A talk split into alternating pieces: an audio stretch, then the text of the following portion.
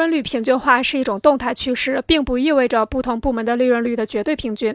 平均利润率形成后，企业之间仍然存在着技术装备水平的差别，以及为追逐超额利润而展开的竞争。利润率差别也同样客观存在。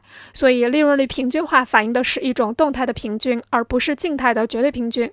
利润率平均化规律在本质上与等量资本获得等量利润原则有关，但形式上已成为资本配置的。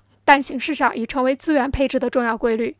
生产价格形成后，各部门间的利润率趋于平均化，但是这并不排除各部门中各个企业之间利润率的差别。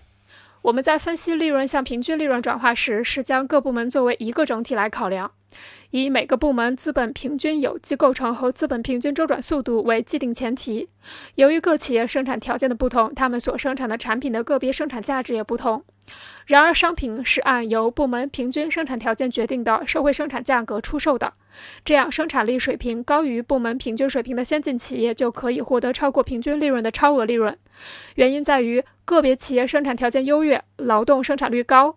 生产了超额剩余价值，部门间的竞争只是使不同部门的利润平均化，但是超额剩余价值不会由于部门竞争而平均化，这样超额剩余价值便转化为超额利润。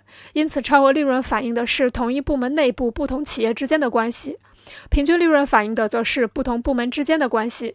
由此可见，平均利润和生产价格形成后，并不排除部门内部的先进企业仍然可以获得超额利润。